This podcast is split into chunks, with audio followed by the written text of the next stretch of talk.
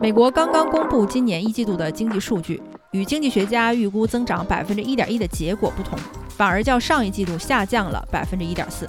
下降的主要原因为破纪录的贸易逆差。但专家预估此次经济下降并不需要恐慌，原因是消费支出同时也上涨了百分之二点七，而且失业率继续下降，达到了五十年来的最低水平。与此同时，拜登向国会寻求批准，向乌克兰追加三百三十亿美元援助，其中包括高达两百亿的军事援助。德国也表示，在批准运送猎豹防空坦克之后，将继续培训乌克兰军队使用美国提供的武器。英国外相呢也加码承担保证，把俄罗斯一举赶出乌克兰领土。两条新闻对比看啊，还真有一种 自己后院冒烟了，还赶着给别人家送柴火的意思啊！要烧一起烧，咱谁也别安生。今天继续跟大家解读占据外媒热点的报道和评论。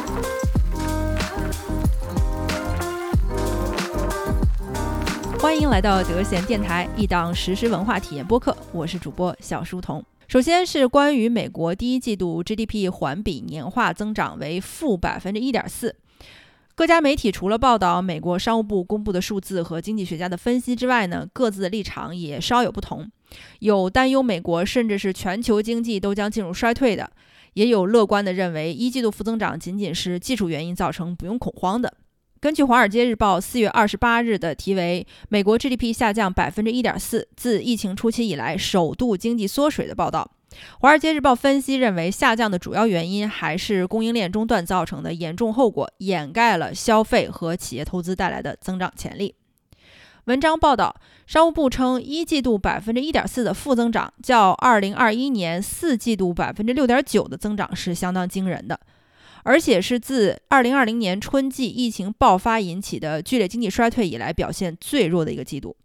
经济下降的原因之一呢，是继续扩大的贸易逆差。由于疫情影响的供应链中断，造成了进出口赤字持续增长，再加上商业存货投资放缓，政府支出减少，这些都造成了一季度 GDP 出现负增长。呃，商业存货投资放缓，用一般人的话来解释一下啊，就是订购的存货嘛，它是需要时间运输的，在商家等待存货运送的时候，市场的供需情况可能已经发生了变化。比如说，很多公司它去年底害怕供应链彻底中断，收不到货，所以提前订购了本来不需要的。那么多的货量，希望至少有一部分能够运送到，呃，能够保证他们的销售。但是等这些订的货陆陆续续到了的时候呢，市场需求因为高涨的通货膨胀已经开始收缩了，所以从去年下半年的缺货就变成了现在的存货过剩。尤其是到了四月初，我们已经距离一季度 GDP 衡量的时间过去有一个多月了，这个货运量也慢慢的放缓，卡车呀、船运啊什么的都少了很多，因为已经不需要了嘛，就感觉很像进入了一个经济衰退的阶段。国外商家从去年底开始疯狂存货，到现在存是存了，但是有点卖不出去的那个意思。因为我们的一些外贸商家也反映，呃，今年第一季度外商下单很保守，大家都几乎接不到什么单。好，回到文章，呃，经济学家表示，美国国内的经济还是很有韧性的，消费者支出增长了百分之二点七，商业支出也增长了百分之九点二，对于维持国内经济的活力都是积极的信号。疫情已经持续了两年，美国经济仍然面临着各种各样的挑战，尤其是疫情引发的供应链中断和最近爆发的俄乌危机，再加上劳动力短缺和高的通货膨胀率。尽管他们已经在三月将基准率上调至了百分之零点二五到百分之零点五区间，以平缓通胀，但为了获得更理想的效果，还有可能继续上调。然而，美国一季度 GDP 表现虽然差，却不会动摇美联储通过加息放缓国内过快的消费者和商业支出，以达到缓解通货膨胀的目的。许多经济学家认为，美国经济第二季度之后还是能够扛住压力，恢复平稳增长的。这主要是源于对消费者支出和商业支出的信心。自解封以来，消费者纷纷开始外出旅行，酒店和航空业的增长十分显著。但是业者也不得不对目前的这种报复性的旅行消费保持一种保守的态度，因为确实也不知道这样的消费能否持续。相比之下，零售业呢就增长十分有限。因为毕竟经济持续低迷，通胀又这么高，油价、物价样样都吃紧，你对于老百姓的这个消费能力来说，还是有很大的限制的。呃，整个国内经济指着百分之一的首付消费也拯救不了嘛。呃，可是老百姓兜里的钱花完了就又完了，所以其实很多很多商家对于全年的经济增长还是持非常非常保守的态度的。劳动力市场也是一个经济增长的积极信号。美国失业率降到了五十年来的新低，劳动力持续供不应求，持续增加的工作机会呢，也促进了消费者支出的增长。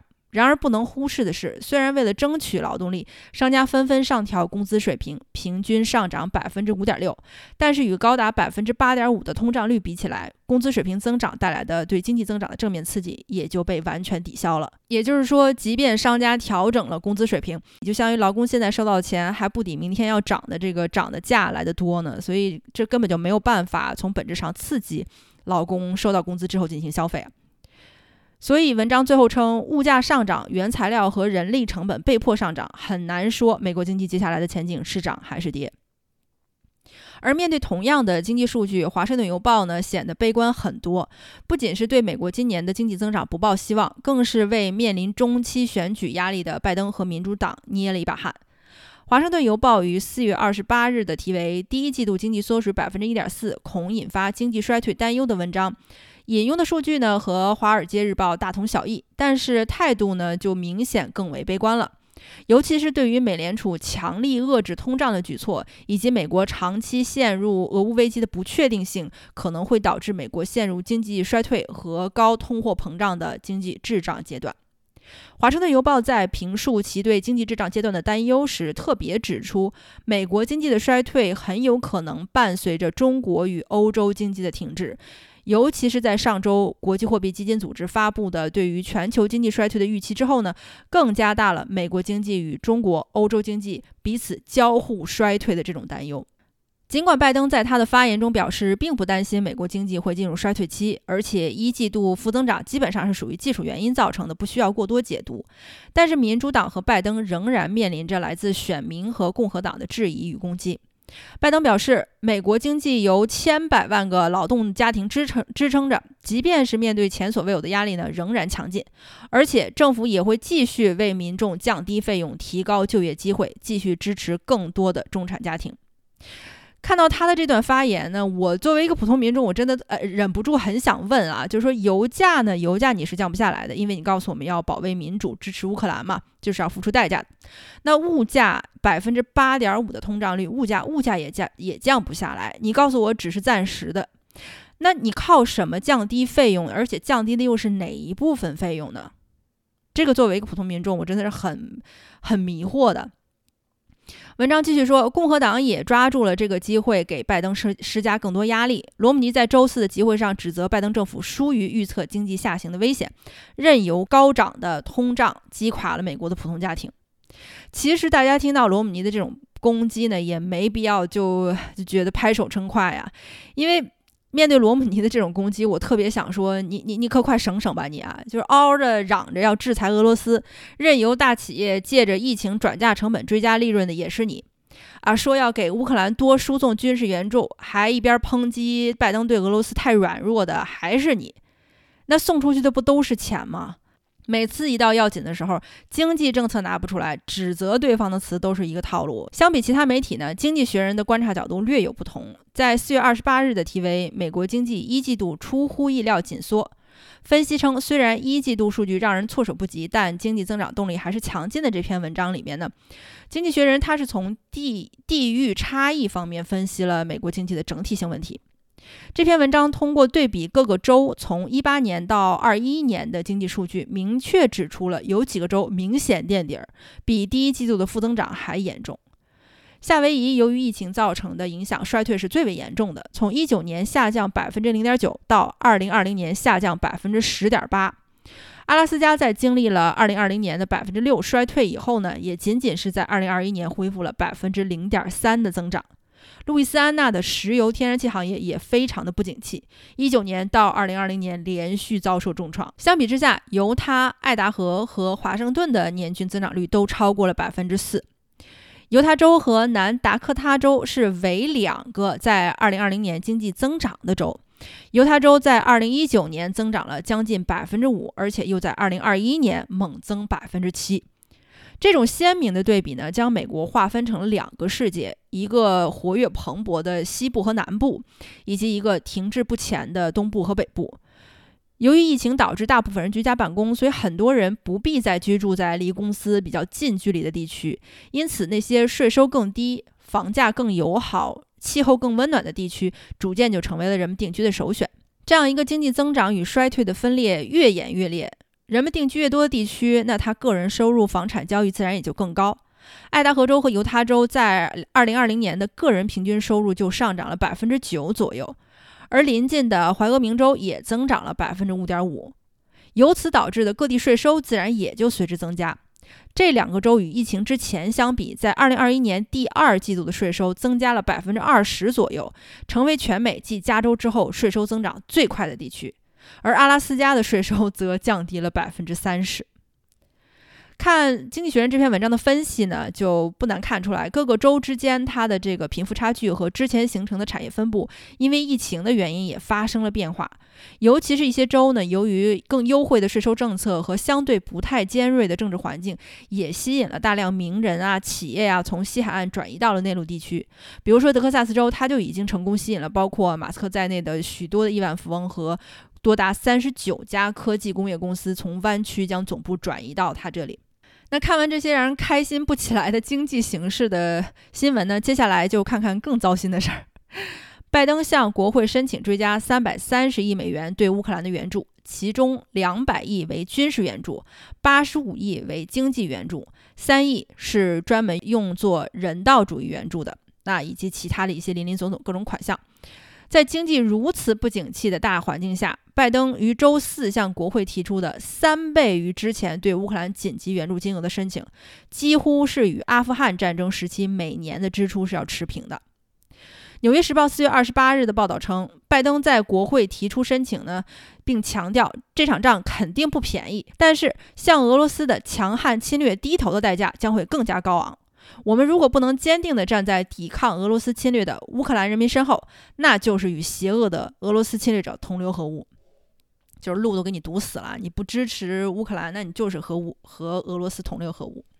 这篇文章里边还报道了，呃，拜登向国会提出的计划，提高政府在冻结、扣押俄罗斯寡头资产上的权利。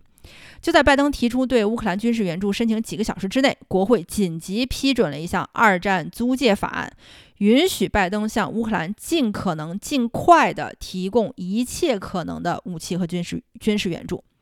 这项法案在国会高票通过。有共和党议员表示：“我们如何应对针对民主国家的侵略，将给其他虎视眈眈的对手传递一个清晰的消息。如果我们坚信美国是支持民主和自由的，那我们就必须向乌克兰提供必要的武器，用来保护他们的人民。”从这儿也可以看出来，就是《纽约时报》真的特别爱花篇幅。琢磨在这些就是高喊民主自由的口号上啊，其他报纸一一般不太会强调这些议员的个人的这些发言。华尔街日报四月二十九日的报道称，拜登的这一紧急要求是在俄罗斯军事力量逼近乌东的背景下的应急之举，意在通过提供长期军事和经济援助，将俄罗斯入侵放缓，并且最终拖垮。《华尔街日报》分析说，呃，国会三月份批准的一百三十六亿美元的援助，旨在帮助乌克兰支撑两个月的战争。但显然，战事已经进入了关键节点，而之前的援助呢，也几乎消耗殆尽。更多军事和经济援助必须及时补给到位。与此同时呢，到访乌克兰的联合国秘书长也不断强调，联合国将与各方协调，尽力达成全面停火协议，并且促进双方进行立即的。务实的举措，以免造成更大的人道危机。哎，就是联合国极力呼吁停火，美国这边两百亿军援已经在路上了，也也真的是谁的脸被打得生疼了，咱也不知道。泽连斯基呢也连夜对美国和拜登的进一步援助表示感谢，希望美国国会能够尽快的通过这一提议。泽连斯基表示，俄罗斯对于乌克兰的侵略和对民主的践踏的后果之巨大，美国此时的援助是非常必要的。大家就从所有的文章和从俄乌战争开战以来到现在所呃泽连斯基的表现就能看得出来，泽连斯基自始至终都是把自己跟民主捆绑在一起的。他用一种最低廉的话术，获得了一种最有效的舆论宣传结果。毕竟我说我是民主自由的国家，那我就是了。战争爆发之前，其实又有多少西方民众知道乌克兰在哪儿呢？自然，这些民众也就更不知道泽连斯基作为一个政变的产物、扼杀政治意见者的老手，对吧？纵容甚至是鼓吹纳粹独裁者的这个真面目了。文章继续称，国会表示之前已经计划要通过一笔针对乌克兰的军事、经济和人道主义援助，目前正在激烈讨论会如何处理拜登的这一要求。或者呢，会像共和党所愿那样单独讨论拜登的请求；又或者呢，是如民主党所愿，将国会计划与拜登请求一并打包讨论批准。根据智库分析，俄罗斯目前疲于应战，只能将之前从基辅撤出休整的部队重新调集。那乌克兰能够借助美国源源不断的军事和经济支援，最终将俄军从意志到装备彻底摧毁。华盛顿邮报于四月二十八日的报道中则强调了，国会对于拜登的三百三十亿对乌援助方案呢讨论是比较激烈的，尤其是对于三月份刚刚批准的三十五亿援助消耗速度之快，其实并没有做好心理准备，而且是在经济形势如此不乐观的情形下，国会内部对于连续向乌克兰投入巨额支援的举动，其是存在一定的反对声音的。那这篇啊，《华盛顿邮报》的报道特别指出说，之前拜登总统提出的提高政府在冻结、扣押俄罗斯寡头财产，用以支付对乌克兰赔偿的这一提议，在法理上呢是有较大瑕疵的。美国公民自由联盟组织呢，成功的阻止了国会之前的一个类似提案。他们称，国会授予总统冻结个人财产的权利将会与美国的宪法产生严重的冲突，因为冻结和扣押财产的个人并没有能力对美国政府的这一行为提出抗议和申诉。不过，美国公民自由联盟组织的负责人也表示啊，法院很有可能也不会通过这个提案，所以客观上是给了俄罗斯一个舆论造势的机会。更有专家表示，美国冻结俄罗斯公民财产是无法可依的。不过，美国政府官员呢，他针对《华盛顿邮报》的这一个提问呢，是没有给出直接的回应的，只是表示之后还会有更加详尽的法律研究和更加符合美国宪法的措施出台。冻结、扣押俄罗斯寡头财产的这种行为呢，是势在必行的，就是肯定会讨论了。讨论完了，最后的结果是一定的，就是肯定要实施的。那具体实施的时候，依照什么标准呢？那就是看怎么讨论了吧。说实话，每天看到新闻呢，都是混乱和糟心混杂在一起的。但是，尤其是当这两条新闻同时出现在所有主流媒体的头版头条时，作为一个普通民众，真的有一种你的生活不值钱，你的挣扎根本不重要的感觉。供应链中断，除了指责中国，美国政府还能做什么呢？消除高通胀率，除了央行上调基准率有可能造成经济衰退之外，那你也还能做什么呢？美国既然不需要依赖俄罗斯的石油和天然气，那为什么国内的油价还是居高不下呢？与此同时，主流媒体二十四小时连轴转的 Breaking News，各种访谈，前政府官员、议员不停地强调我们要增加对乌的军事援助，实际上谁都知道这些援助也不是免费的呀。而这些媒体和前官员、政客，谁也不敢在他们自己的字幕上加一条披露现任身份的说明。也就是说，这些人根本就不是他 title 上简简单单的前政府官员和前议员，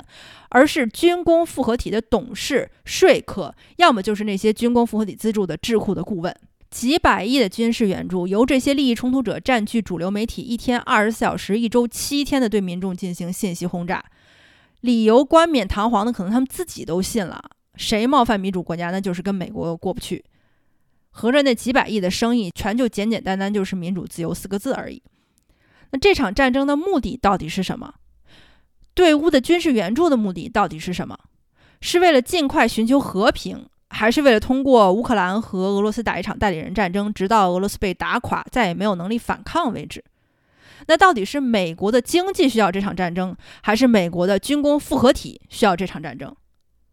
为什么主流媒体没有人讨论这些呢？我想是因为没人付钱让他讨论这些吧。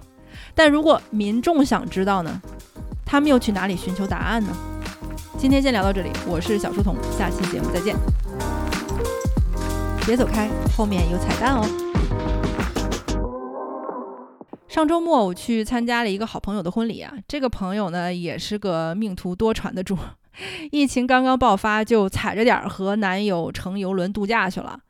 两个星期的这个游轮度假，男朋友在游轮上也求了婚，两个人欢欢喜喜的回到家，就直接确诊感染了第一轮的变种。花两年期间一共感染了三次，这个朋友全家老小跟打卡似的，所有变种都得了一遍，还是有一半多家人没有打疫苗。我在几个月前跟这个朋友相约吃饭，酒过三巡之后呢，朋友想起来告诉我说自己最近又得了一次，真的是把所有最时下的这个变种都集齐了。不过在跟我吃饭之前呢，已经痊愈。这朋友这心大的呀，大的我直冒冷汗。他的婚礼呢，也因为疫情反复，定好了日子又取消，定好了日子取消，大概有不下三回吧。不过总算在我们这边所有防疫措施都放松之后，确定了下来。他的婚礼呢，举行在一个山清水秀、唱起歌剧也不稀罕的地方。朋友一直都跟我抱怨说，为了所有人的健康考虑，还是不办那么大的婚礼了，就办一个小小的私人的聚会吧。两边亲戚朋友加起来也就两百来人。我咬着牙含着泪接受了他的邀请。哎，两百人就两百人吧。在参加婚礼之前呢，我特意囤好了水果、蔬菜、粮油、蛋奶，做好了回来就感染、隔离十四天的准备。这边婚礼确实是挺累人的啊，就是仪式感人，party 累人。我从出发到回家大概折腾了得有二十四个小时，中间可能也就睡了三四个钟头。到家以后体力不支，昏睡了两天，我才缓过劲儿来。